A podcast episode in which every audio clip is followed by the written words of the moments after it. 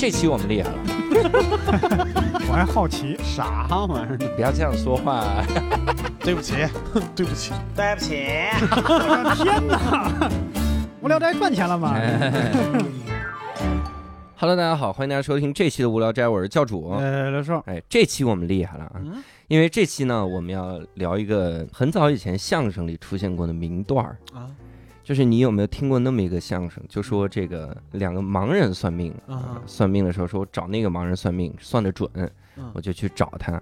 找他的时候呢，然后说这盲人不在，现在他嗯去哪儿了？他说看电影去了。然后这是相声里一个经典名段儿。你是从哪儿听的相声？是这个相声吗？我印象我印象中有哈，反正那个时候大家就觉得就是盲人跟电影院这是两个完全不可能相关的事儿。哎，你意思就是，如果你要识破一个假盲人，你就看这人只要去看电影了，那就是不行。嗯还有就是说，从他碗里拿钱，他看见你了，怎么样的哈？嗯但是呢，今天我们要聊的这个呢，就跟这个盲人看电影有关，嗯而且这次的嘉宾也咱们之前就认识哈，啊我们请到了昆托的一帆，哎，大家好，我是昆托的主理人一帆。啊，昆托是还是说全称吧？对，是对我也意思就是跟大家说说昆托吧，嗯昆明脱衣舞俱乐部 也是一个很好的。是的，我这 什么叫是 昆明脱口秀俱乐部啊，朋友啊，们？大家好，我是昆明脱口秀俱乐部的主理人一帆。哎，嗯。不知道以为是昆虫脱口秀，昆虫脱衣舞俱乐部，嗯我们就人家这破名字要翻多少番儿，后面还聊不聊这盲人电影院的事儿？都是什么梗？但是这次呢，我们其实不不跟各位聊关于喜剧的事儿，是因为一帆其实还有另一个身份哈，嗯。他其实也跟这个做脱口秀有关，是。这这是种种条分缕析都能弄在一起。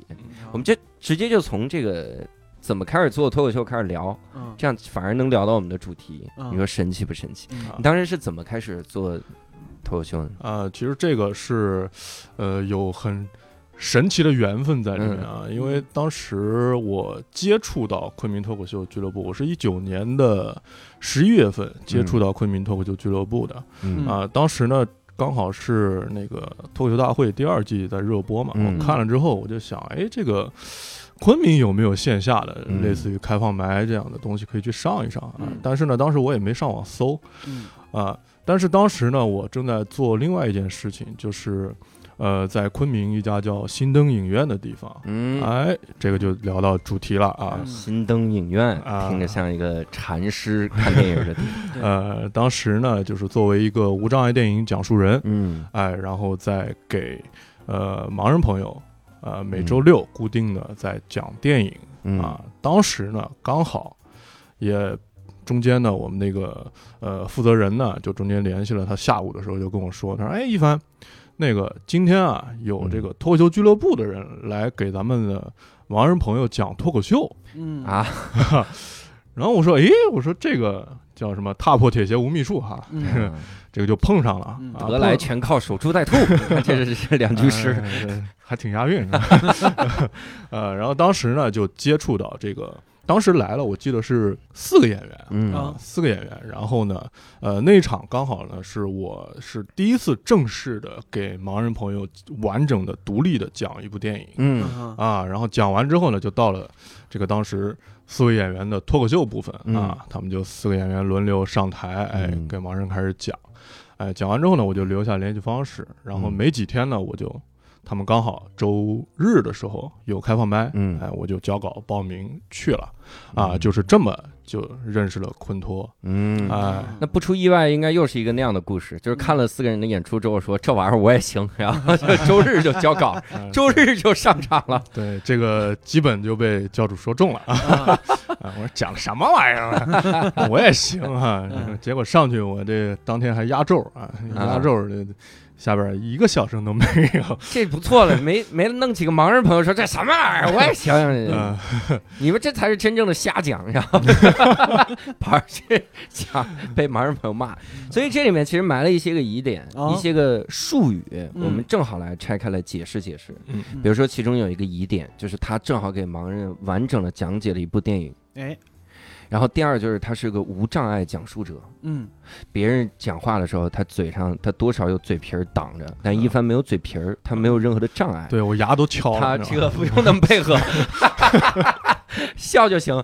然 后最最害怕几个喜剧演员一块儿来聊播客，烦人。正常的嘉宾在哪里？对啊，我发现今天不需要我，你知道吗？是吧？他接梗。对，把把梗也留给寿爷一点也不。太需要我，就是一帆老师自述就可以了。其实我们弄一故事 FM，对，你这样，我们现在把眼闭上，你开始讲吧。行吧？开始，这部电影是 哎，这个其实对于现在听众来说，就相当于是把眼闭上了。是吧啊我们这是无障碍无聊斋啊，啊，哎，有道理，是是这个感觉啊。嗯，所以这期其实听众听起来挺神奇的，啊，对，但我们还得先科普一下这几个术语。嗯无障碍讲述者这是什么意思？呃，实际上呢，就是说，呃，它有一个无障碍电影的概念，嗯。啊，实际上就是给视障人群啊，实际上先给大家对，嗯。先给大家科普一下，就是说，我们现在可能称盲人啊，可能旧社会的时候叫可能瞎子。对，瞎子啊。嗯。那现在盲人呢是比较正常的称呼对。啊，但是更礼貌的称呼呢叫做视障人士，视障人士，哎，视障朋友嗯。这样啊。但是视障也分等级。嗯对。啊，视障呢大概就是这个中国残联定的是四级，嗯四个等级啊，最高的就是一级视障，嗯就是它的范围大概在哪儿呢？在无光感。哎，嗯，就什么叫无光感呢？就是闭上眼睛，如果你手在面前晃的话，哎，啊？没有，如果还有影影子的话，嗯啊，就是说明你还有光感哦啊。然后呢，如果连影子都看不到的话，就是嗯无光感。嗯然后范围到哪儿呢？到最佳矫正视力到零点零二，零点零二是什么概念？呃，就就这个我也没尝试过。最大的那个 E 嘛，零点零二。呃，不是，最大的那个 E 是零点一，啊，哦，五分对，也五就是倍的那个 E 那么啊大，对，所以说，而且是最佳矫正视力，就是嗯咱们叫什么？就是咱们戴上眼镜，这个就叫最佳矫正视力。啊，就是到那个地方。啊，这个是一级。啊。嗯。那么四级呢，这个范围我忘了。啊，嗯。但是就是嗯，应该是我二叔那个级别，就是四级障碍了，就是啊，那我们请出你的二叔吧。好，来 来来这二叔来人一场生，今天是艺术人生啊！没有想到二叔也来到了现场，我们有请二叔。对我我我二叔呢是个超高度近视啊，就是他的镜片呢是两千度啊，嗯但是他戴上两千度呢，就差不多那个 E 都看不清楚啊，啊，那个最大的那个 E 都说明四级还轻一点儿是吧？啊，四级还轻一点，一级是最重一级是最重的。啊。啊。啊，那么就是为了丰富他们的文娱生活呢，其实嗯咱们国内已经有开始制作无障碍电影的这么一个嗯一些机构了，比如说中国传媒大学的叫光明影院，光明哎，他们就会做很多的就是录制好的嗯这些、呃讲解的无障碍电影讲解了。实际上，无障碍电影呢，就是相当于讲述人呢在电影的旁白，嗯。就是包括对白之间那个嗯。空隙里面。嗯。去插入对场景、对画面、对这个角色或者对转场的一些描述，嗯，然后呢，帮助咱们盲人朋友在脑子里面去嗯。构建画面。嗯。嗯，哎，就大概是这么一个角色。嗯。啊。我我大概知道那是个什么样的感觉，嗯。因为呃，我看那个 Netflix 的时候，嗯。嗯。它经常有那种就是说这部剧它是有无障碍版本的字幕嗯和声音，嗯什么呢？它是那种我们平时看就是一个字幕，但它那个那个直接就有一个声音在帮你说谁谁谁现在走进来了，他踢翻了个垃圾桶，嗯然后嘣一声，啊然后就是那样的感觉，啊然后他呃谁谁谁说嗯，嗯就开始说说这句话，嗯这样的，啊对，大概大概是这样。嗯呃，然后呢，北京做的最早的是新木影院啊，啊新木影院大概做了有十五年了嗯啊。哦，那也没有那么早，零六年开始差不嗯多嗯，嗯，对。然后对于你这个老人家来说，可能是没那么早。啊，但对于一个零零后来说，哇，那么早，早刚出生就有了。幼儿，我六岁就能听上了，是吧？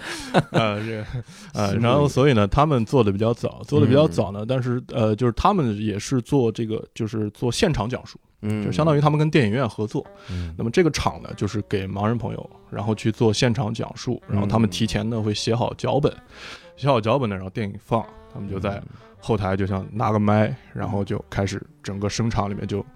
呃，电影边放，他们边在旁边讲，啊，他们是在后台，对对对，哦就相当于在放映室里面，他们也看着大屏幕，哎，然后就这么讲啊。然后光明影院呢是提前就录制好，相当于做了一个线上的这种音频节目啊版本。啊。然后呢，呃，当时我们新登影院的这个创始人呢，呃，叫周哥啊。嗯。那么他呢，当时是来到呃，因为他本身是地道的北京人啊嗯，从小在北京长大的，后来去云南创业，呃，创业完了之后呢，呃，听说了北京这个西木影院，他当时想着在这个，因为他事业也比较成功了嘛，嗯。啊，当时想着在云南就干点什么，这个跟跟赚钱没关系的事儿呢，啊，嗯于是呢，当时了解到新木影院，他就去当了一个星期志愿者，然后把这一套学了之后，但是他在这个基础上呢做了一些改良，什么改良呢？嗯？就是他讲的是这个无脚本，无脚本讲述，嗯。嗯。就是自己把电影看个五六七八遍，嗯嗯。然后到讲的时候就什么脚本也没有，就对着画面，然后现场讲。哦恕我直言，如果是我的话，没有脚本，我可能会加一些个人感情色彩在里边。，对嗯我可能会拆解一下。哎，我跟你说这块儿你看懂了吗？啊，不是我看你什么了？我看，我还看懂了。我 我还看懂嗯，看字就冒犯到我了。对，但但实际上呢，就是跟寿爷说的一样，就是说，呃，为什么他推崇这个无脚本呢？实际上就是会，你有脚本的话，你可能会要按照脚本，就是缺少了你个人的情感对，啊。但是如果你当时你就自己就带入到那个电影里面去嗯讲述的话，你的情感会更加饱满。嗯啊，第一是情感饱满，第二呢，你在准备的时候呢，就可能在里面会加很多自己对这部电影的，甚至是比如说像我学过电影的，那嗯我就可能在里面加一些就是，哎，导演这个镜头要表达什么啊技术分析啊？对，啊会会有一些这个个啊，会有一些这个东西，然后呢就这部电影一共两个小时，盲人看完四个小时，净给人分析了啊这就是我们看那个导演解释解说版的那个电啊影，但实际上呢，嗯呃，你真正讲起来啊，嗯是这些东西是插不进去的，啊啊，因为我们的电影是不暂停的啊。啊，就是电影是一个半小时，我们讲解就是一个半小时一，个半小时，嗯，那么你要在那个人物的对话中间去，你首先你最重要的是要保证，你要让呃盲人朋友听到，比如说转场嗯。啊、因为他看不到嘛，对。他看不到，那这个场景转了，嗯。那你这个你要在下一个场景有对白出来之前，嗯。呃，就要把这个场景转换给加进去，嗯。加进去。那实际上这中间的间隙是非常短的，嗯。啊，像我刚才说的那些什么导演手法结构啊，那些是根本完全没有时间插进去的。嗯。你能把这个电影给盲人朋友讲明白，就已经非常难了。嗯。啊。对。我我觉得这个还挺有难度的。我想象了一下，如果我讲的是这样的，大家一块儿坐在那儿看柯南，然后第一幕我说凶手说，啊，凶凶手凶手一般都有名字，好吧凶？手说 啊，早啊，柯南，他是凶手。哎，我问一个技术问题，嗯就是像我给你打个比方说啊，就因为很难很难就是清晰的概括出来，嗯就是比如说。呃，一个电影开始通常是一个大空镜，嗯就是全都是各种各样的那个，呃，比如说是是一段山的、山山的那个镜头，嗯。然后这个时候你会说，比如说现在屏幕上是山，是高山，是嗯山，还是会那种就是用一些词藻来烘托一下那个就是巍巍太行什么，呃，是是，怎么来太太？这是来山东旅游了，浩克山东河北啊，来来 河北旅游来了。是飞飞飞过几架日军的这个哦轰炸机，对对对会对对，会会的会的。会用修辞，呃，对吧？就比如说，嗯比如说这个昆明的行政影院是一七年，就是正式给盲人开始讲的第一部电影叫《阿甘正传》嗯。啊，哦。这是大家比较熟悉的片子啊。那《阿甘正传》的开头就是一个羽羽毛毛，哎，嗯这这个空镜啊，嗯。实际上呢，这个中间，因为它这个空镜中很长嘛，那你嗯不可能不可能啥都不讲嘛，嗯。那就开始讲，就是啊呃一片洁白的羽毛啊，然后在这个蔚蓝的天空中啊，在空中像一个芭蕾芭蕾舞演员一样嗯，在空中的旋转舞蹈，哎，然后飘过一个呃欧式的教堂的尖顶啊嗯，飘过马路，然后呃来到了泥泞泥泞的路边，最后怎么样？就其实这个东西呢是提前要准备一些。呃，哦相对于贴切的一些词藻，其实我们这中间呢，就强调的一个讲述人，就是最重要的一点是用词要准确嗯啊，用词要准确。比如说，你说飞过屋顶，跟说飞过，比如说哥特式的建教堂的尖角啊，嗯。那这个描述给别人给这个嗯盲人朋友的脑子里，他构建出来的画面是不一样的。嗯。啊。那尽量的就是贴合原画面的去描述。嗯。哎，那这会儿就可能就引出我另外的一个一个一个小白的疑问了，嗯嗯。就是你你比如说洁白的羽毛，嗯。哥特式教堂，就是嗯。对于我们这些就视力正常的人来说，嗯。可能还行，嗯。但是会有比如说先天视障的那种，嗯，就是他可能对这些东西都没概念，你怎么嗯。给他准确呢？呃，实际上是这样的，就是说，呃，我们就是尽量的用到，就是我们日常的嗯。大概交流的时候会用到的语言、嗯。啊。然后呢，实际上真正的就是，比如说先天性盲人的话，嗯。那他脑子里到底是个什么的一个成像，嗯。其实嗯。我们都是不知道的啊啊，我们也不知道他到底是个什么成像啊啊。就可能他之前的经历中，他摸过羽毛，嗯哎，或者是摸过某个东西。嗯啊，那他可能有概念嗯啊。但是之前不是有个说法，就是说这个真正的三维生物，啊嗯有可能就是这些先天性的嗯这个盲人朋友嗯啊。那么他们脑子里到底呈现的是什么画面？其实这个嗯是真的不清楚。啊你们挑电影是不是得特别慎重？有一些电影这再再先天不先天也讲不了。我在想《复仇者联盟》你怎么讲？嗯你跑过来出来一个紫色的像土豆一样的地鼠精，它是这个 怎么说？它叫叫灭霸，嗯它这个要找无限宝石，无限宝石是什么的？第一块可能就是描述灭霸的样子就得飞半个小时。对 咱们先暂停啊。这个灭霸他是这个样子，对对对，手里有个两头的刀啊，两三尖两刃枪，啊三三尖两刃枪，这听着像汉朝的人。杨戬，马上要战关公。这是秦叔宝，这是一个。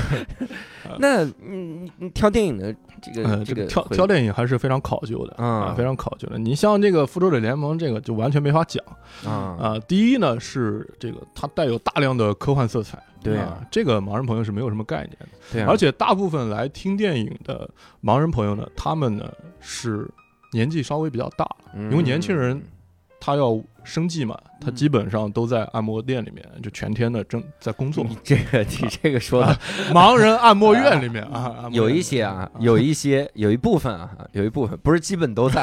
啊。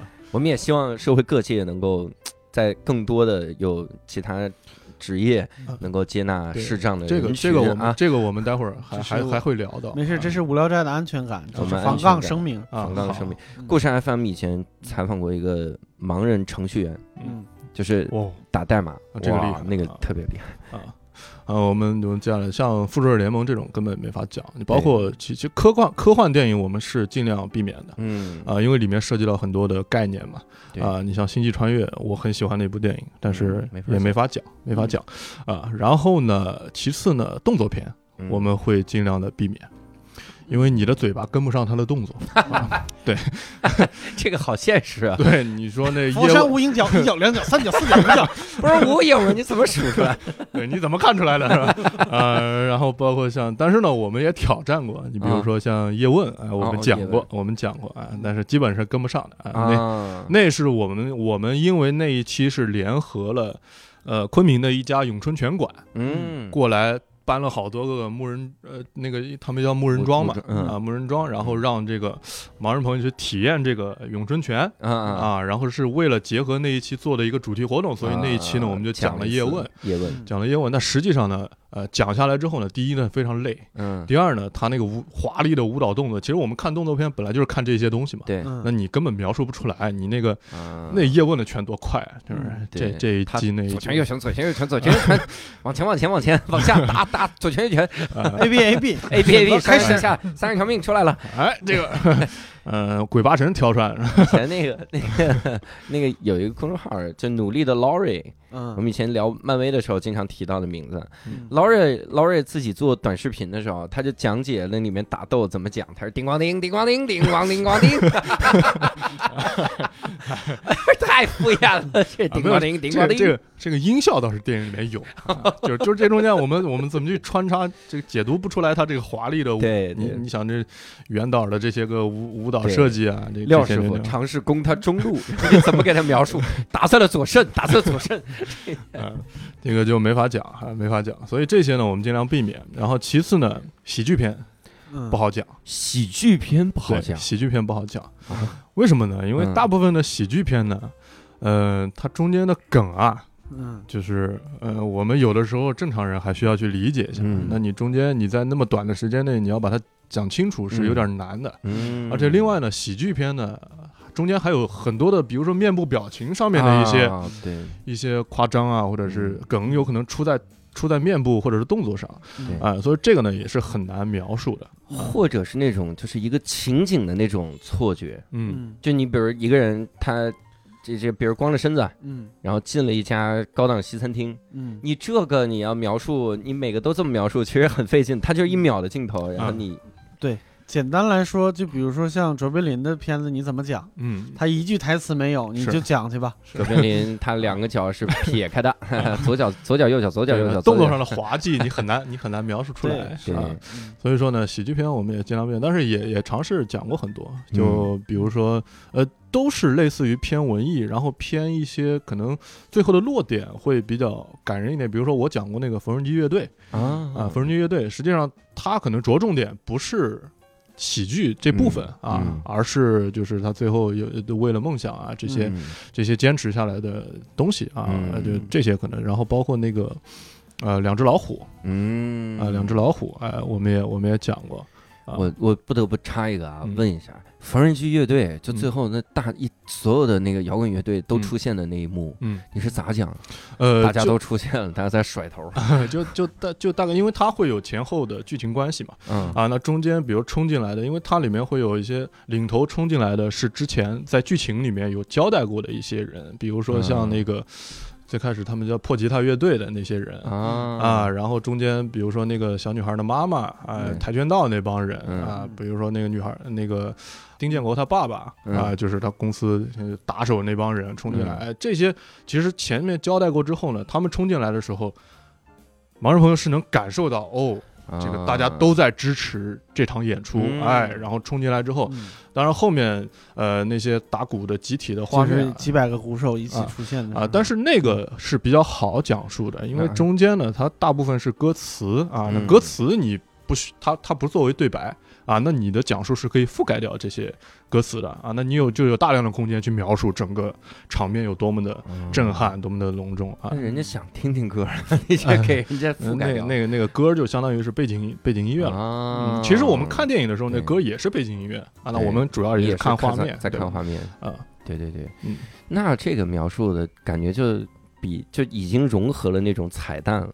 嗯就什么那种讲述，啊，就说这部电影里埋了四十六个彩蛋，他们讲的时候直接就讲了。你看第一排是刚才那哥们儿，全给你说出来了。呃对对，没有要要去要去要去解读，要去解啊读。第二个，我想插一句的就是，嗯你说这喜剧没法讲哈，嗯那当年昆托去做这个脱口秀那场演出啊，哇塞，那效果怎么样啊？那效果非常好，啊，那效果非常好。它好的基础在哪儿呢？它的基嗯础源于，呃，盲人朋友就很少能接触到这种艺术形式。啊新鲜啊所以说呢，他们对于呃，其实他们也就每周六能来新灯影院看，呃，就是听个电影。嗯。啊。实际上平时他们基本很少有文娱生活。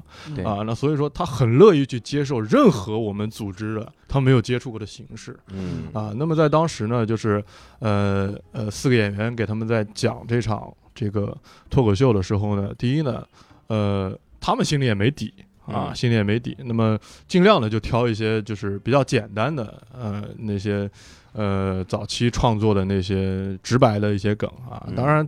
就这呢，就好多的梗呢，盲人朋友也听不懂啊。嗯。但是盲人朋友呢，就就是我见过这世界上这个最好的观众啊，最捧场的，对，嗯。因为因为咱们有的时候讲开放麦的时候，可能多少主持人会提一句，哎，如果好笑，大家就笑啊；如果嗯不好笑呢，大家就鼓掌啊。嗯嗯那盲人朋友在那一场呢，就是只要你停顿，嗯，他就立马鼓掌哇，啊。这个我们没有强调，嗯但是只要你停顿，他们发现你停了一下，啊哈，那掌声就起来了啊啊，然后就就就特别捧场，就特别捧场。嗯啊、以至于后来我们就还做过，就是准备五月份本来准备策划，就是说带盲人朋友出去去昆明的西山去徒个步，嗯。徒步完了之后在那找个场地，我们再给他们讲一场，哎，嗯。然后呢，但是呢，当时因为呃策划时间太紧了，而且呃那几天刚好下雨，嗯。就带他们出去，可能稍微有点危险。嗯。嗯，就没回来。嗨，但还是带出去了，这这组织者缺心眼儿。对，当时就就就就没没没组织，但是我们会持续的，因为因为我们就是昆托的好多演员就呃时不时的会。哎，这个给就是他们会准备一场电影，然后嗯就来也来做一次这个无障碍呃嗯电影讲述人的志愿者啊过来讲哦啊，志愿者也是可以讲，啊，对，我们就是只要准备了，只要准备了，嗯报了名，然后呃，就是我们大概听一段儿，哎，嗯觉得讲的没有什么问题啊，那就可以去报名。比如说，呃，下下周六，哎，我我来给盲人讲这部电影，嗯哎，哎，我突然想到了，有一个电影真的是完全没法讲，《嗯速度与激情》他们在开车，他们在开他们在开车，他们车速非常快，车速非常快，他们开的 具体的段子内容是这样，还讲个黄段子。哎，我我觉得，我觉得《速度与激情九》给盲人朋友讲的话会这样，就说他们现在把车开到了外太空，盲人说吹牛逼的，对，这也是我们看这个电影的时候的感受，吹牛逼的嘛。嗯，这个讲讲出了真情实感啊，啊，我记得我小的时候在电台嗯。听过一些广播剧，嗯。大概就是电影制片厂做的，嗯。就是拿那个很老的那个电影，嗯然后中间加上旁白，就加上一个就是很就是那种什么配音艺术家的那种旁白，嗯嗯。然后他给人的感觉是特别好的。你比如说，嗯。我听过印象最深的就是《闪闪的红星》，啊，就小小猪排江中优那个，嗯嗯，然后我感觉那个有一个声音特别好听的人在给你描述什么是，那个江边的时候，然后那个流水声一出来，就代入感其实非常强嗯。嗯哦，那个其实感受是非常好的。对，实际上我们就是尽量是也是往那个效果上去靠的，哦啊，就是随着画面、随着剧情，然后我们尽量能够描述的更加贴切、更加生动嗯啊，然后构建的画面呢能够更加呃该美的美，该惨的惨啊，嗯就是也是带着情绪在里面啊。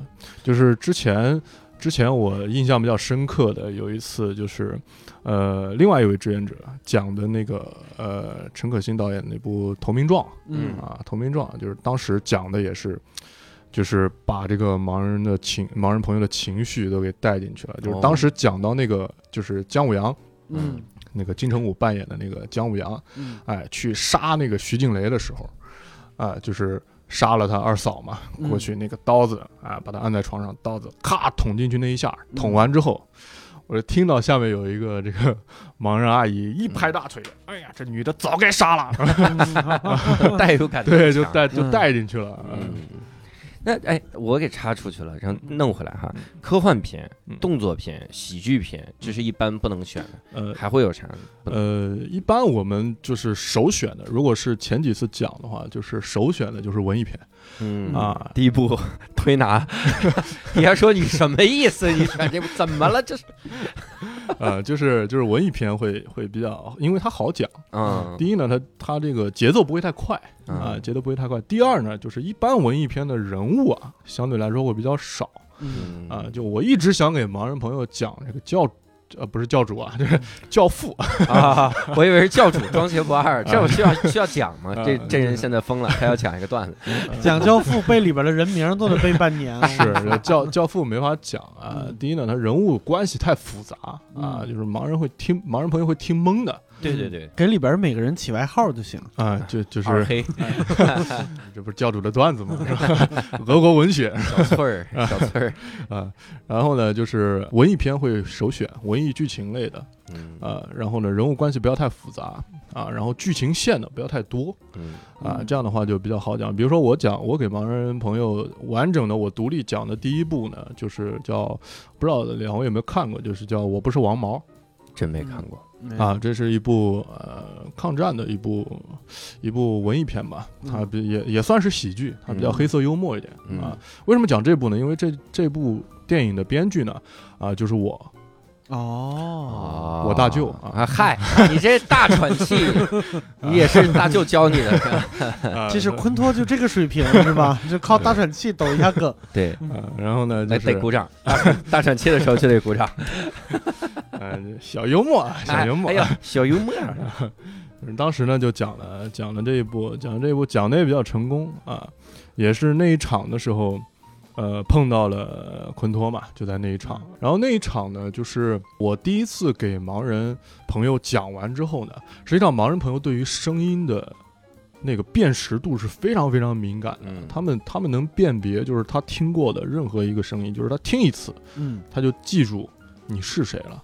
啊这我是怎么知道呢？就是那场讲完的第二个星期，嗯实际上我们就组织了盲人朋友去那个一个湿地公园去徒步嗯啊。当时呢，早上呢，我跟他们还不太熟，我也认不清就是谁是谁嗯啊。当时呢，我就是早上在那个集合点呃嗯附近去接这个盲人朋友嘛，呃，然后呢，我就碰到了呃其中一个，我就上去，我不认识他。然后我就跟他打招呼，我说：“哎，你好，我是这个新能源的志愿者啊，嗯我来接你。他说：“哎，你是一帆老师。哦嗯哎，他一听就听出来是我。哎，你是一帆老师嗯啊。这个那个电影讲的特别好嗯啊。然后呢，哎，这个我当时我就就就特别，就心里的感受就特别奇妙啊，就嗯好像我在他们心中扮演了一个这很重要哎很重要的角色一样啊。但实际上我也没做什么，我只是嗯讲了一部电影啊嗯，啊。然后那个感受就给我特别深。对啊，那个老师说，如果没听错的话，你应该是编剧的大外甥。哎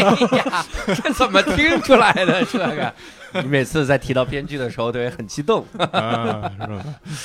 那你们在，就是你在第一开始接触的时候，你需要做哪些训练呢？我我在想，是不是会有一个训练，比如说语屁，就是我们经常说话的时候会有，然后我，其实就怎么样？如果是纯按脚本来看的话，嗯就照着念，嗯，我这能保证到我没有任何的中间的这种，然后嗯然后怎么样？但有的时候你让我即兴的发挥，或者嗯盯着这个画面我去讲，你比如就那个飘羽毛，我说这羽毛飘啊，哎，你看它就往这儿走，我就这什么？你看，哎，这这这玩意儿我就会，还有包括这玩意儿，我都会自自然而然把它加上去。嗯嗯我说它出现了，往往后走，我们看这羽毛打这个球，走了，哥特式尖顶儿，这样的。足足球解说这是会会加一些还是会被央视开掉的那种解说。哎，被央视开掉了之后，挣了很多的那种解说，名字都到嘴边了，就说出来吧。然后就是那个这种语屁，那嗯那得有训练吧？呃，这个其实并不需要太多的训练嗯。啊、因为你可能你现在想象的你上去会这么讲。对，啊、但是你在看电，你在就是熟悉电影的时候啊、你大概脑子里。呃，会会已经开始下意识的在组织一些语言。啊、啊组织语言呢，实际上你当时拿起来麦克风在嗯讲的时候，就有点像你看我们现在，你看我平时说话的时候，嗯。也会有很多脏话在里边儿，对。啊嗯但是我一来录无聊斋，实际上咱们自然而然就把这些脏话就屏蔽了、哦。啊。实际上你当进入到那个状态的时候，你自然而然你就会进入到你那个规范的语言系统里面了。对。啊。但脏话好屏蔽啊，嗯。你脏话我屏蔽了之后，你像我这种停顿、结巴、嗯。语屁，然后其实那个就这些词，它这这不得训练训练嘛？啊，是的，是的，就是基本上我现在来说的话呢，嗯，一部电影我差不多看三遍，嗯哎，就准备三遍。过三遍就可以讲哦啊，那么讲中间呢，实际上长期的训练下来呢，你会发现，就是一部电影里面有一些呃东西你是来不及讲的，嗯。你来你可能在设计的时候，你在看那个电影的时候，你想的很好，但实际上嗯。电影走的时候，你中间会忽略到很多东西的啊。但实际上最后你只要保证你这个电影的情节，包括它最后的情感落点，然后给它交代清楚，嗯。把盲人朋友带出去，然后中间其实很多细节你是没有办法面面俱到的啊，因为你不暂停，你不像你写好脚本，而且即使是写了脚本，因为之前我们有有的志愿者他是会准备哇十几页那种，嗯就是把他每一段要讲的东西都写在里面，嗯但最后呢，很多人就发现准备了脚本没有用，嗯就是你那电影还是跟不上，对，没时间看。对你嗯没时间，你你一旦看了。你可能这个镜头就过了，因为你没有办法，你去像录制节目一样，你掐到多少秒，对对你就讲那么多字儿对啊。那么其实实时讲述的时候，呃，其实我们也是呃尽量的去现场，就是一些关键桥段啊嗯，我们把它交代清楚嗯啊嗯。剩下的如果我们有时间插，我们就插。有的时候甚至我我在讲述的时候，可能讲述了一半，嗯，啪，这个对白进来了嗯啊，那我们就得停嗯啊，因为始终你是不能压电影的对白的啊，啊，就是还是以电影的他们的人物对白为主对，啊。那么有的时候对白进来了，我们可以停，然后他对白中间可能有停顿，那我们再插一点描述，再补一点描述啊。啊，就大概大概是这样。嗯你自己经历过或者有听说过那种有严重失误的讲解吗？呃，基 咋咋失误？一开始凶手说错了，睡着了。我也没想到是是他。他打翻了一垃圾桶。哎呦，不是垃圾桶，是自行车，哎，自行车。呃，实际上实际上就是说，这也是功力的这个深厚的问题了。嗯。啊，就是有一些我们会有安排一些学生志愿者，他们嗯可能第一次讲啊，这个时候呢，他们可能我们会安排两个人搭着，嗯。哎，我讲前半部分，你讲后半部分。嗯。啊，就是两个人分担一下。啊。但是也碰到过，那基本上大的失误没有，就可能讲的不是那么好，嗯，但实际上呢，它的基础是这个盲人朋友他们很宽容，嗯嗯，他们对这个东西要求并不是特别高。嗯。啊，当然你讲的好，当然是好了啊嗯，但是呢，他们是很感恩每一位志愿者，他们只要花时间来讲述，他们就愿意听嗯。啊。呃，其次呢，就是他们不仅仅是有这个文娱需求，嗯。实际上我们每周六把他们聚在一起呢，其实他们在这中间也是有社交需求的嗯，啊，因为他们他们平时是没有深居简出。嗯对他们基本不会出门，除非是比如说我必须要去一趟医院啊或者去趟银行啊，我要办一些重要的事情，他们基本呃不太出门，因为现在的交通的情况太复杂了嗯。啊、他们有时候也不敢出门。嗯那呃有这么一个场合，让他们聚到一块儿，哎，三五个朋友开场之前，他们可能早早就来了，哎，嗯然后相互，啊、他们经常相互这个聊聊天儿啊，嗯我给你按按肩啊，然后哎，这这这刻板印象摘不掉了。啊，不是，这这个是真的，这啊是真的，真的他他们相互之间会交流这个。啊最近学了什么新的手法技巧啊，啊我找到了什么新的穴位啊，他们会嗯相互交流。找到了新的学位，人人生有一新学位。对，这这个《黄帝内经》里面没讲啊，对 有一个摸着学位《黄帝内经》没讲，我跟你说，两个就在鼻子上，那是眼。哦，他他他们其实也是有社交需求的啊。嗯然后呢，包括基本上，比如说这这一天，今天我作为志愿者，我今天不是我讲述，嗯。然后呢，但是我经常去给他主持开场。啊，这个开场的时候呢，就跟 就跟现场的互动。嗯。您您是一个人来的吗？一个人来，您俩什么关系啊？对。啊，然后呢就热热场啊嗯。之类的，跟他们聊一聊，然后他们也很希望，其实他们是很希望跟这个呃，就是当场的一些社会志愿者，包括学生志愿者，嗯。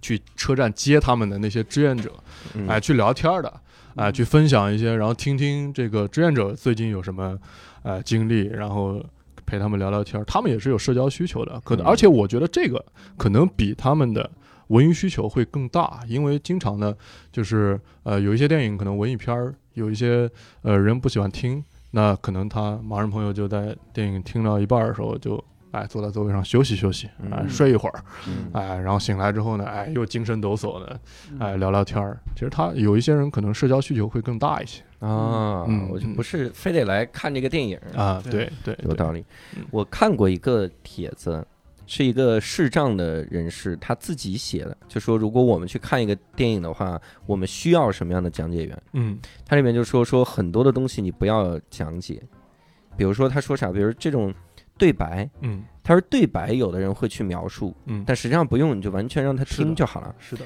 只要说出来是谁，人是谁，谁在说话，然后就 OK。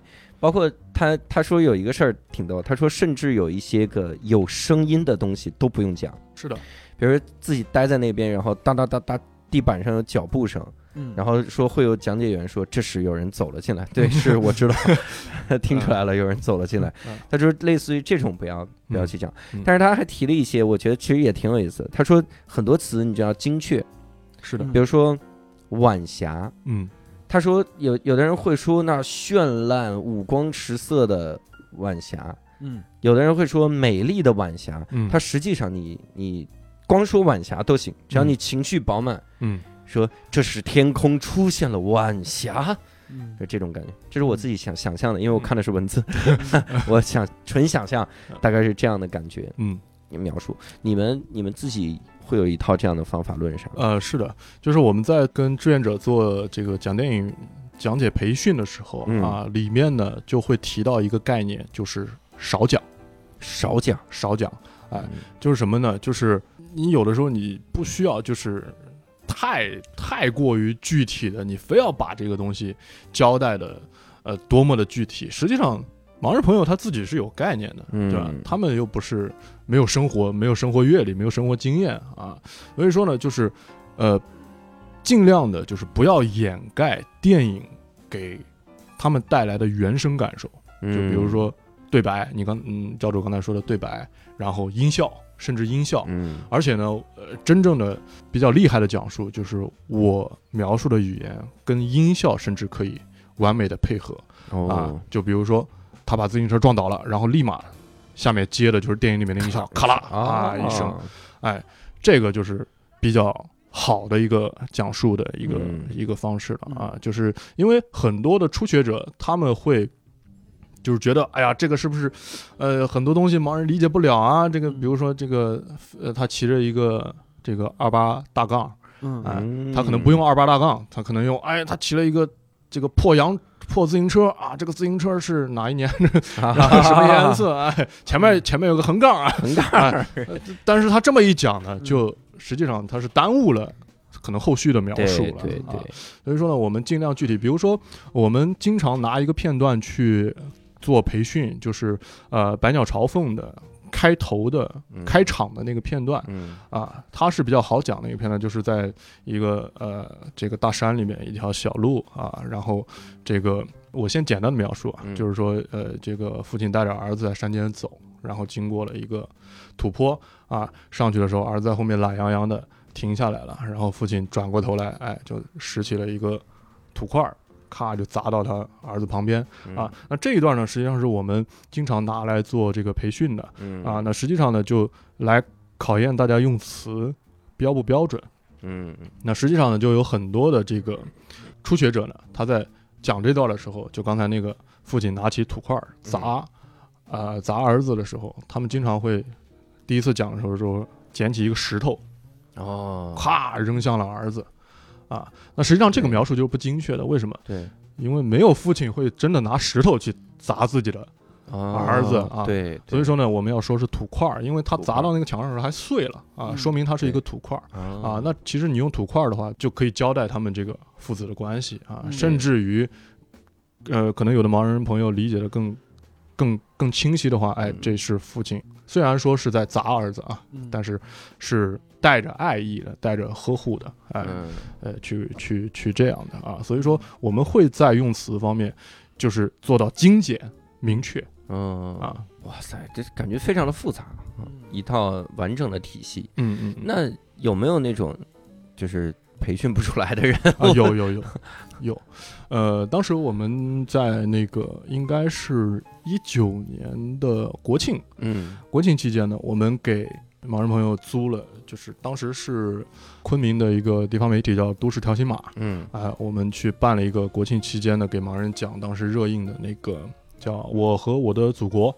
嗯啊，当时我们是七个人共同完成这部电影，就是一人讲一个片段儿啊，因为他当时里面刚好是七个片段嘛。嗯对啊，然后当时呢，就有一个志愿者啊，他特别呃想要去参与这个啊，嗯但是呢，确实呃给他连续培训了两天之后，呃确嗯实呃一跟着画面讲，他就讲不出来，他那个呃语言组织能力稍微差一点啊，嗯那最后呢就呃我们那个创始人周哥就自己讲了。两部分就临时啊哦，他又顶上了啊，因为因为他已经讲的非常非常顺畅了，而嗯且北京人本身这个口条就比较厉害啊，嗯。啊，所以说呢，他不是讲了葛优那段吧？他讲了葛优那段，就是哦。你好北京，然后那就挺有代入感的。对对很有代入感啊啊，然后最后那段飞行员呢也是他讲，啊然后呢，他基本上算是呃，他一个人能讲将近两个半小时的一部电影啊，一个人就能讲下来嗯。啊，还是非常非常非常厉害的。嗯你到现在为止大概一共讲了多少部电影？我讲了十六部，十六部。对，十六部，呃，中间大部分是因为我可能是一九年到二零年中间讲的比较多。嗯。啊，因为二零年四月份之后，疫情差不多稍微国内的趋势缓和了之后呢，因为这个昆托这边也是迎来了一波这个观众报复性的看演出哈、嗯然后呢就开始大大量的精力就花在俱乐部这边了。嗯啊，然后呢，可能就差不多一两个月，我去讲一场嗯啊，讲一场，然后前前后后讲了十六部哦啊，十六部里面我印象最深，到目前我认为我自己认为啊，讲的最完美的一部嗯叫《国王的演讲》。啊。当时挑这个片儿，呃，也是挑战一下时自己能够讲述的时长啊，因为那部片儿挺长的时间。啊然后呢，就是为什么我觉得特别，我觉得讲完我也特别舒服呢？嗯。就是我自自我非常满意呢，嗯。就是因为当我讲到最后高潮片段的时候，就是那个乔治六世他嗯最后发表完那个战前演讲，然后嗯。顺利的演讲完之后，我都还没有煽情，嗯。我就是只是把这个桥段讲完了，嗯。下面的盲人朋友咵那个掌声就起来了。嗯。就完全被带入到这个剧情里面了。嗯。啊！因为之前讲之前，我还我还生怕就是这个，因为它前面的铺的很长嘛，嗯。我还怕他们会不会无聊啊，就是就是听听不下去啊啊嗯！但是完全没有，就完全跟着剧情走到最后一刻，嗯。然后掌声自己起来的时候，啊，当时就特别自己也特别震撼，还特别嗯满意啊！我突然一帆一说这个，我忽然意识到，嗯。我如果是讲解一部国语的电影啊，嗯哼。还行，嗯。对话你就直接说谁说话就行。嗯。但是如果是这个国外的片子，你这每个对白你都要念呐，啊，每句话你都要这个念不是有你你考你想多了，你想啊啊 我还翻我还配个翻译是吧？原来是这样，那个教主下次当翻译志愿者是吧？翻译志愿者。啊，其实我们选片的首选就是肯定是要中中文的啊译肯定是要中文译制片。我看的那个帖子误导了我，因为那里面说他们看外文电影的时候，就是如果你能把字幕读出来就非常好了。嗯我我刚才是听到的有一个觉得我特遗憾的点在于啥？国王的演讲，你想好像是一二一三嗯什么时候的电影吧？差不多。然后二零二零年在那个电影院的盲人朋友才开始看到这部电影，嗯或者是听到这部电影。嗯其实真的是应该应该有更多的人参与到这个给盲人讲解电影的这个活动中来，嗯或者说这个东西最好以后就出无障碍版。嗯。引进的。电影最好就有个无障碍版本，是的，嗯。你已经录制好的，然后你直接放也轻松。嗯，其实就是说，呃，这这让我想起来刚才我们讲那个，呃，我和我的祖国的时候，嗯。啊，因为当时这个，呃，我们 在练习的时候，实际上是下载的枪版。嗯呃，但是呢，这个枪版呢，因因为最终呢，就是我我还当时我还问了周哥，我说啊，这个我们看枪版会不会 涉及到这个版版权啊什么问题啊？别的电影都行，这部不行。啊，然后呢，就是呃，就是当时我们考虑完之后，应该没有什么什么问题，因为我没有做，我们没有作为任何的商业用途啊，嗯我们是作为公益的项目去做的啊，也没有任何问题啊。包括我们基本上我们在网上下载的这些片源，其实都是盗版的。嗯啊，这个我我我可以直说，就都不都是盗版的啊，但是我们没有用到任何的商业用途啊，我们是用作公益的啊，所以他就说这个没有问题啊。但刚才说到这个译制，实际上，呃，刚才你提到那个说网上那个帖子误导你了，说那个英文呃要翻译，这个我觉得是有可能的啊，因为我听过很多网上的这个无障碍的 电影讲解版本，嗯它其实中间插入的描述，它是会把暂电影分割开暂停。嗯。啊，然后中间他把他要描述的完了之后，电影再继续嗯。啊，然后呢就可能会比正常的电影时长长，那他可能中间是有时间去翻译这个英文，他可能英文的原版可能他想保证嗯。原汁原味儿的这种这种东西，直接就重新配音呗，他给配。那不就还是译制吗？啊，对，用译制电影就好了。我突然想到一个技术问题，比如说如果出现转场的时候，它里面有一个名人，嗯他在做某一件事情，嗯，你们会直接说这个这个名人是谁吗？还是说就有一个人？呃，基本不会，基本不会说嗯名人啊，因为嗯说了大家也不知道呃，就跟我们这个讲段子有没有共鸣一样，你说了一个什么什么洛夫斯基，那讲了半天，那观众也不知道，对吧？嗯？啊，嗯所以说呢，我们就我们就可能可能说，哎，这网红在直播啊，就就可以了。嗯，就可以了哎，我我有一个从刚才为止一直到现在一直困惑我的一个问题，嗯就是你刚才说讲很多文艺片，嗯，就是其实我我是感觉是这样，就文艺片它的魅力有很大一部分来自于留白，或者是就是演员的演技，嗯，就刚才就拿你说的那个《百鸟朝凤》当例子，就嗯比如说那个父亲在拿土块打孩子的时候，嗯可能能看到画面，能看到那个演员表情的人，能看得到，比如说他的眼神里边是带着慈爱嗯和不忍的。那这种这种信息你们要说吗？呃，这种信息呃基本不说，嗯，基本不说。呃，首先呢，会这个我们可能因为我们明眼人伴随着画面，我们能够感受到，嗯，但是我们可能就忽略了声音里面带的情感。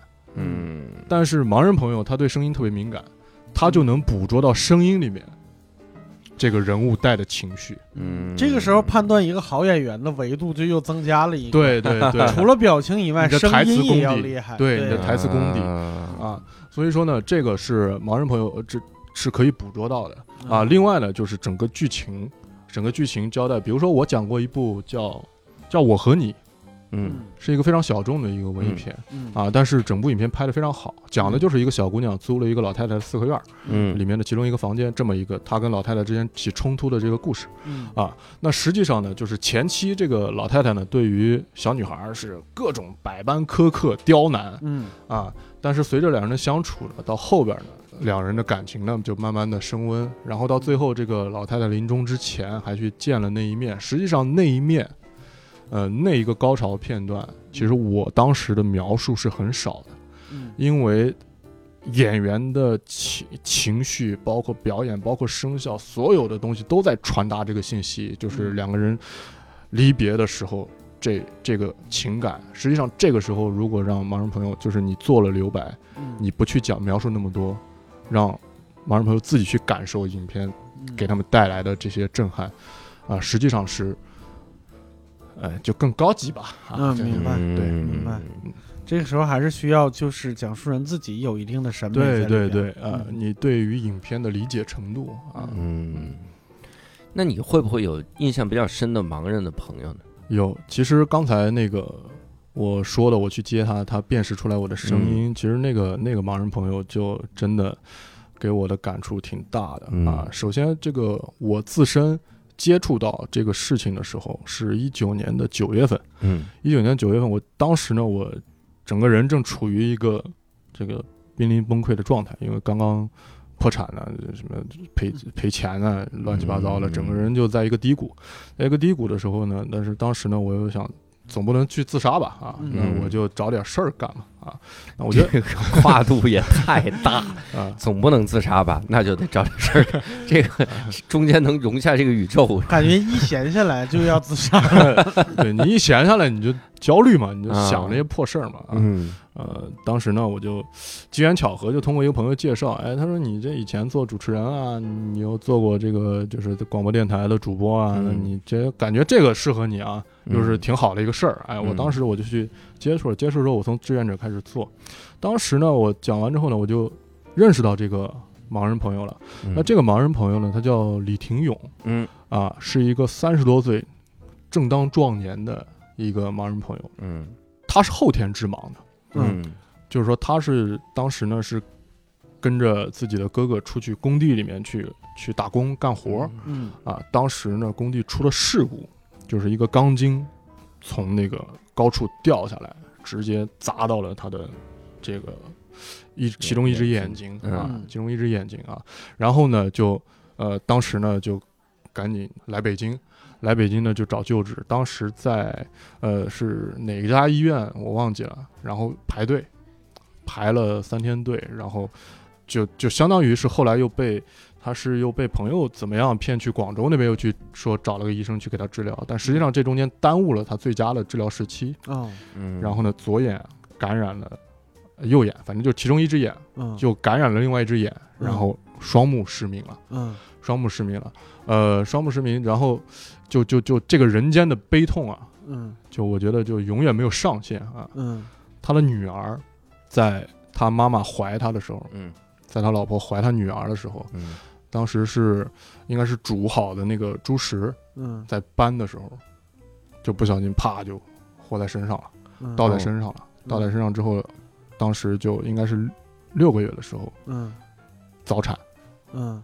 早产当时放到那个供氧箱里面，供氧嗯箱里面好像是氧气过量了，嗯。然后就是他女儿是个脑瘫嗯。嗯。啊，就到现在就是走不起来路，嗯。走不起来路，呃，所以说你看他们家是属于，呃，他是唯一有能有经济收入的，嗯，然后失明了，然后女儿要持续治疗嗯。啊，所以家庭特别困难。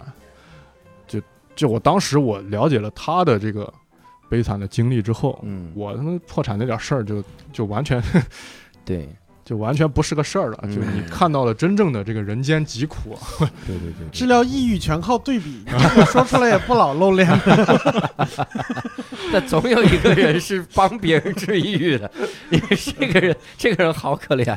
所以当时就就在在这个整个的环这个这新灯影院里面，我就接触到了各种、是的，各种，就是比我们这种哎，有的时候我们想哎呀，这这这今年过得好惨哇然后就就接触了人家之后，我哎呀，我真是太幸福了，我太幸福了。所以说呢，就当时呢就接触了他之后呢，实际上呃跟他交流了很多，因为我们当时想要帮助这个家庭嘛，嗯想要帮助这个家庭，首先呢就是呃我们这边跟当时联系了就是这个慈济慈济总部，然后呢。就是双方各拿出一千，每个月去资助他们，嗯。啊、但是呢，你这种资助呢，实际上是治标不治本的，嗯。啊，那我们还是要想办法让他去找，帮助他去找一份能够能够赚钱的手艺嘛，嗯。啊啊，所以说呢，我们当时呢就，我们办公室里面就划出了一个房间，然后摆了两张美容床，嗯。然后收拾了一下，就请了一位老师过来，就教他这个盲人按摩的手艺嗯啊。当时呢，想要就是在那儿去做一个盲人小型的盲人按摩院。嗯然后去帮助他看能不能，呃，通过这个来赚点钱嗯啊。但是后来发现呢，就，呃，我们也没有什么运营经验啊。嗯然后，呃，就当时学了一段时间之后，发现这个东西做不起来。做不起来之后呢，我们当时又想了很多，我们想了很多路数。我们当时甚至想就是去联系茶叶，因为云南的茶叶商非常多嘛。嗯我们就想看能不能我们立个项，就是，呃，生成一个新的，就是叫什么盲人茶艺师。嗯哎，就是让他们能够嗯给泡茶，给客人泡茶，嗯，哎，这样去做，人想了很多办法。而后来呢，后来我看是什么时候，应该是去年的快年底了。嗯。这个李廷勇兄弟呢，他们家又传来一个好消息啊，嗯。他媳妇儿怀了二胎。嗯。嗯。啊、所以说呢，他呢当时就最终呢选择回了回了老家。嗯。回了老家之后，因为他是有一个炒茶叶的一个手艺，嗯哎，就是他以前是个茶叶茶炒炒茶叶的一个师傅啊，嗯。那么他就回老家，还继续经营他炒茶叶的这个，哎，这当时他这个事迹呢，就其实对于我个人来说是挺激励的嗯。啊，而且这中间呢，每一次他他是每周都来，嗯。哎，而且他不用任何人带，他自己就从家里面就拿着盲杖就走了，他应该属于是应该算是一级一级的视障了，就是还存在光感，还存在一些光感啊嗯，但是基本上没有视力了嗯。啊。嗯，不好意思，那全盲叫什么呢？全盲就是呃一级、二级嗯，这两级呢，在盲他们领的那个残疾证上面嗯是称之为盲人，嗯然后我刚才说的三级、四级是称为低视力嗯啊，低视力。那么全盲的就是指一级最严重的了嘛？一级最严重，那嗯啊，就是一级里也分为有光感的和完全没有光感的。呃，对，就是上线有下线，对嗯啊。然后呢，二级呢就有一些就可能模糊的能看到，比如说大白天呢，嗯我可能模糊的能看到轮廓。嗯哎，我拿着盲杖，我可能大概知道前面有什么东西过来了啊嗯，就就大概是大概是这么一个这么一个情况。嗯，像这样的印象深的盲人朋友还有吗？呃，还有像这个我关系也比较好的，叫叫王佛坤的一位盲人，他他是唱美声的，嗯他是唱美声的。然后呢，呃，他平时就特别喜欢唱歌啊，嗯时不时的就要去公园里边拉一个音箱，哎，然后嗯去。其实其实这里面是呃，盲人有才艺，盲人朋友有才艺的朋友还不在少数啊，嗯有拉二胡的，这就是我们最最这个呃熟知的嘛，拉二胡的，然后。弹键盘的啊嗯，钢琴的，然后唱歌的都有，嗯。呃，因为我之前去主持过一个，嗯，就是呃，残联在昆明做的一个就是盲人的一个文艺汇演，类似于啊，然后呢，里面就是各类的，呃，哦，他他是残疾人的文艺汇演，然后里面包括盲人，包括呃听障，呃，包括这个智力障碍，哎、智力障碍的所有的里面，呃，都都会去演，然后呃，刚才说的那个呃王福坤老师，嗯他就是经常会上这种演出啊，嗯因为他唱歌特别好听，嗯就是标准的那种那种美声啊，特别特别震撼啊。然后呃，之前呢，我们我们也哎我们也做过一款这个，因为当时疫情嘛，我们也没法聚集讲电影嘛，我们当时就想着，哎，我们还能为这个盲人朋友开发点什么呢？嗯。我们当时就做了做了一款这个，就是帮盲人在网上淘货的，帮盲人朋友在网上淘货的、啊，因为他们这个上淘宝啊什么东西的就就很就就基本不太现实啊，嗯。所以说呢，我们就在网上就选出来，哎，性价比最高的那一款，然后呢嗯就给他们做这个产品的讲解，嗯然后讲解的时候，那个那个节目大概做了十二期，嗯然后后来呢发现。这个解决了选品的问题，但是解决不了他们实际操作购买的问题。嗯啊，所以说呢，当时那个节目也没有做下去，然后做了十二期，然后中间呢，呃，每到结束的时候，我们就会请，甚至会邀请这个盲人朋友，我们叫这个产品体验官嗯啊过来，比如说我们这期是个话梅啊啊，那么就大家分享吃一吃，然后以他这个盲人朋友的视角。啊，就是这个感，哎呀，这句话真的是第一次听了这么违和。以盲人以盲人朋友的感受啊，然后来来来体验一下这款马上朋友的眼光来看的，什么？呃，所以还是还是挺有意思的。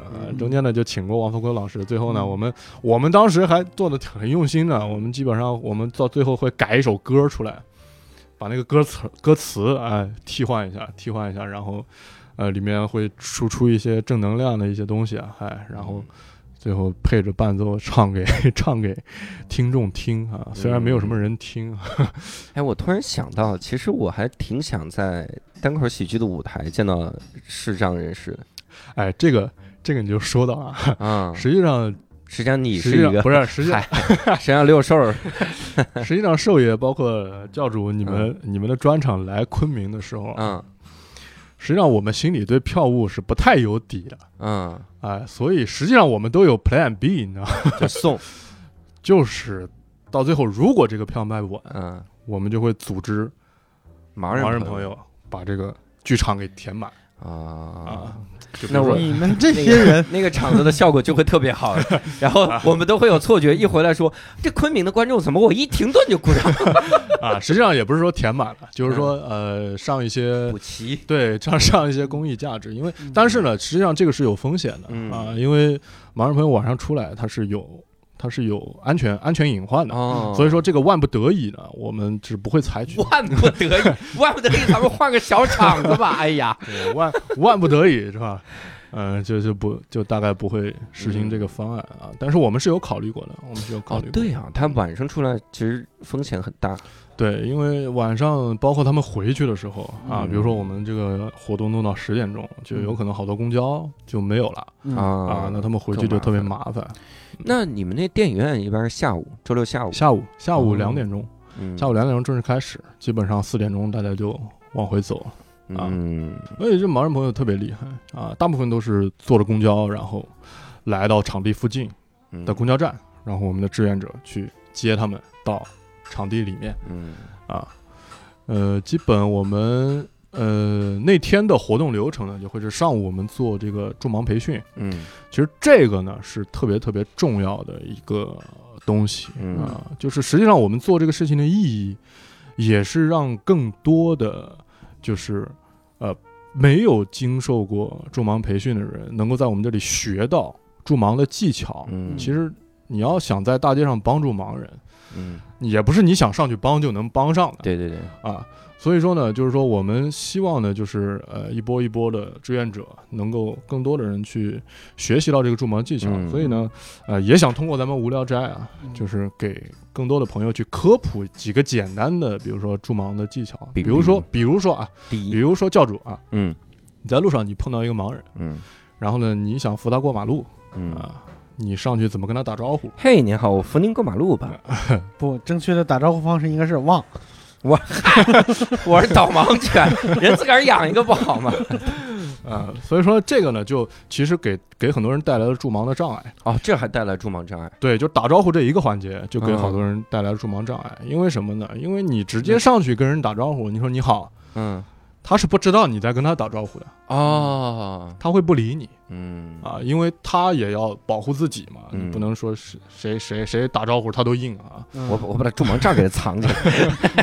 我说，哎，你现在知道我找 呃，所以说呢，所以说呢，这个跟跟盲人朋友打招呼的第一步呢，嗯。是要跟他产生一些肢体接触。啊，我反而我以前觉得这是不礼貌，啊，但是你不能乱碰嘛，你推 你摸哪儿了？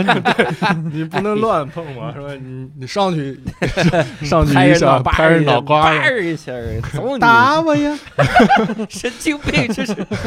啊，所以呢，所以呢，就是标准的标准打招呼的方式呢，就是用你的手背，一定是手背，不能是用手掌去碰，嗯，用你的手背碰他的大臂以下的部分，大臂以下，接触他的同时，哎，嗯说你好。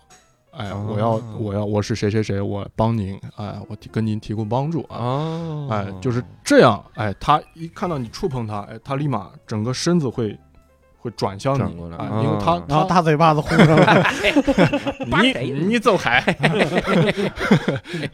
啊！然后呢，他就他就知道是你在跟他说话啊啊。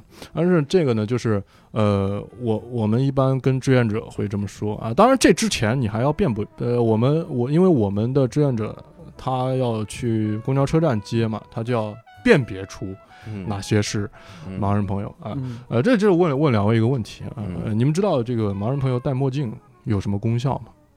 嗯，那就是被人认出来他是盲人呗。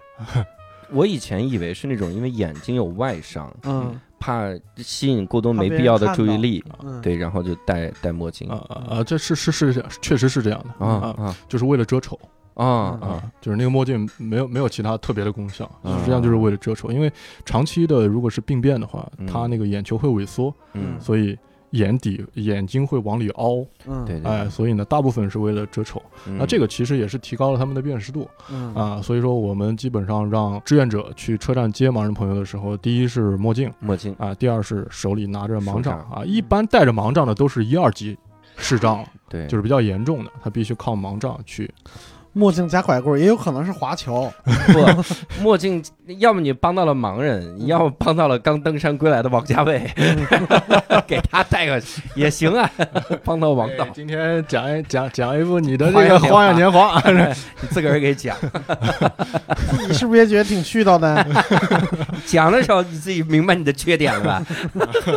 你说你用那么多颜色干什么？我要了命了，我，那这是第二，就是辨识它，嗯辨识他然后要摸着它的，辨识他，哎，就相当于小臂了，对，小臂，小臂要手背用手碰小背去臂。触碰。然后呢，我们呢就是呃，大部分呢就是嗯。因因为我之前网上热传过一个视频啊，嗯，就是有一个盲人朋友在过马路，然后有一个的哥啊，嗯。出租车司机咔就停到这个斑马线前面，然后嗯。下来就去帮他们，嗯。然后帮他呢是直接他就牵着那个啊，盲人的盲杖，对。咔就给他往前扯着就过马路了。对啊，实际上这个呢就是很危险，呃就很危险，就是有点帮倒忙了。当然，当然他是非常热心的啊，也是帮完以后还得说一句：“老铁们，我做的对吗 哎呀，咋回事？觉得对的扣一是吧？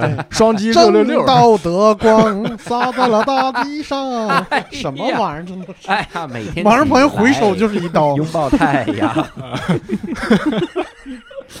盲人朋友回首，一帆老师吧，我 听你的声音很耳熟啊。啊，然后其实呢，这个就不是标准的助盲的引领啊，所以你看我用词用的是引领。引领，啊，实际上就是盲人盲人朋友虽然身体有残障的，但是他是眼睛有残障，对，他的四肢是没有问题的，嗯。他走路、跑步，甚至跑步都没有问题的。嗯嗯。啊，所以说呢，我们呢就是尽量是以，就是你如果要去帮他的话，你其实代替的是他手中这根盲杖的作用。啊。啊。那么你呢是作为引领，一般呢我们给志愿者说呢，就是你站在他的斜前方四十五嗯度左右的时候，哎，然后你你的手臂自然下垂，嗯。让他挽着你的手臂，嗯。或者是搭着你的肩膀嗯。啊，然后呢，他就完全可以通过你的肢体，比如说你要左拐了，嗯。哎，你的身体一转，他就能感受得到啊。嗯。然后你再加一些简单的语音提示，哎，前面有嗯。台阶儿，或者是嗯。前面路窄了，嗯。然后呢，你你或者是咱们前面左转啊，然后嗯你一转，他自己就跟上了。嗯。所以说，并不是呃他他们的腿脚是没有问题的。嗯。然后呢，就是一般来说呢，就是我们还有一个非常重要的地方，就是在引领的时候呢，就是你不要把它当成就觉得盲人朋友会会走得很慢。嗯。啊，实际上呢，呃，你跟他说前面是开阔地儿啊，嗯咱们放开脚走，嗯，就是他完全是跟得上你的脚步的，你就正常走就行了。我还特担心什么，就是我我帮人家的，他挽着我胳膊还行，他一搭我肩膀上，小伙子经常低头看电脑吧？你这 肩膀这肌肉太萎缩了，我给你摁两下。然后我，然后他掏出一个手机来，对着手机说：“老铁们，我做的对吗哎呀，这这怎么还有 callback 呢？跟那的哥学的吧？呃，然后然后呢，我们在疫情期间呢，就是因为学生出不来嘛，嗯学生封校，所以当时呢，社会志愿者就比较少。嗯社会志愿者比较少呢，我们就经常会碰到一个人要去领一串儿盲人从公交站？”嗯回到这个啊场地啊。嗯实际上他们自己经常也会这么走，就是比如说一个视力相对比较好的，后面会领着几个，你们嗯可能在街上也见过，就是嗯领着几个，他们肩搭着肩，哎，一个在前面带头，他们就走，嗯哎，然后前面那个会拿着盲杖，哎呀，哎，会遇到什么障碍，哎，前面有楼梯了啊。一个一个往后传，哎，前面有楼梯，啊，前面有楼梯，哎，嗯就传到尾巴上，传到尾巴说多前有楼梯呀、这在我这儿前面都传了十几道了。嗯，对，所以呢，就是呃，我们有的时候会碰到，就是说，比如说一个志愿者领着一串儿啊，领着一串儿的时候呢，呃，有的志愿者上去，哎，这个我我去帮忙啊，帮忙呢，我们就会提醒他，就是嗯。从队伍的最后去领出来啊。嗯你不要说从中间 你掐断，你也领一串儿，你跟对人家分一半儿出来，中间那部分人不知道发生了什么。对，呃，就是从尾巴上，呃，就去就去这么。然后另外呢，就是呃，语音提示啊，嗯就这个是非常重要的啊。然后语音提示呢，我们会提醒他，就是你要做提示的时候，你转头就行了，嗯，你不要半个身子就是啊偏着身子转过来，因为你一转呢。你的身体会有会有角度嘛？对。有角度呢，盲人朋友就可能会觉得哦这前面有障碍物，或者是变窄了，我得侧身。啊。啊，所以呢，有的有的你一转身他就侧身，一转身就侧身。啊。啊，所以你要跟他说话的话，就扭头跟他说话就可以了。这些都是一些他他一侧身，我发现更侧了，我又侧，俩人在那原地转起来。打转！二人转了，这是。哎呀，多好的歌。就我们的水平也就这样了。对就大概大概会做一些简单的助盲培训啊，嗯然后如果时间充裕的话，我们会让他们去体验一下。然后就把他们眼睛遮起来，对，我们会拿红领巾，就大概是模拟一个有光感的，然后放着一个音乐，一块红布对，那天顶用一块红布遮住了我眼，也遮住了天。不，我们一般放闪闪的红星啊，啥？红星照我去战斗。呃，然后然后呢就蒙上眼睛，大概嗯。会三四个一组，嗯。哎，头上那个拿着盲杖啊，带头那个拿着盲杖，嗯。后面那个几个就搭着肩，嗯。让他们从我们的场地，然后下楼，啊，再从楼下面回来，嗯哎，让他们感受一下这个盲人朋友出行的这个不便。不便啊。嗯，基本上每次弄完这个，就好多人就那眼泪就下来了，就啊太不容易了。对，就太不容易了。所以我们这个也是呼吁社会各界哈，其实很多时候都是要想一下，我们一些所谓弱势群体，他们真实面临的那些个困难。嗯，嗯无论是电影也好像这样，那你其实像无聊斋对盲人朋友就很友善，啊嗯，除非里面我们有一句话不友善，就是我们把照片放在公众号 这个是，但是大多数情况下还是希望大家能够多多关心周围的视障人群哈。嗯嗯。那这次其实也非常感谢一帆跟我们来分享，如果不是一帆来分享，我们真的是很难了解，就说这样的一个领域它到底是什么样子的。嗯。我们也鼓励各位听众多多来有这样的例子，也来能跟我们一块儿来聊一聊哈，分享分享。嗯。如果各位想就这期内容想跟我们交流的话，可以在评论区聊，也可以在我们的线上听友群跟我们一块来热闹热闹，加入线上听友群哈。最近这个谐星聊天会线上听友群比我们多多了，我靠，你 是你们是不是有三十个了？嗯，我不知道啊。你只对你是只在前三个群。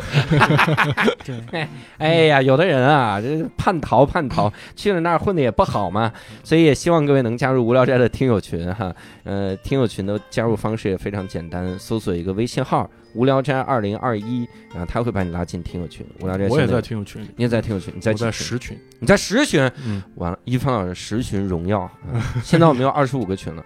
二十五个群，每个群都在比学赶帮超，就是要多贡献嘉宾，那那那也没有比闲聊少多少，少，只要少就不对。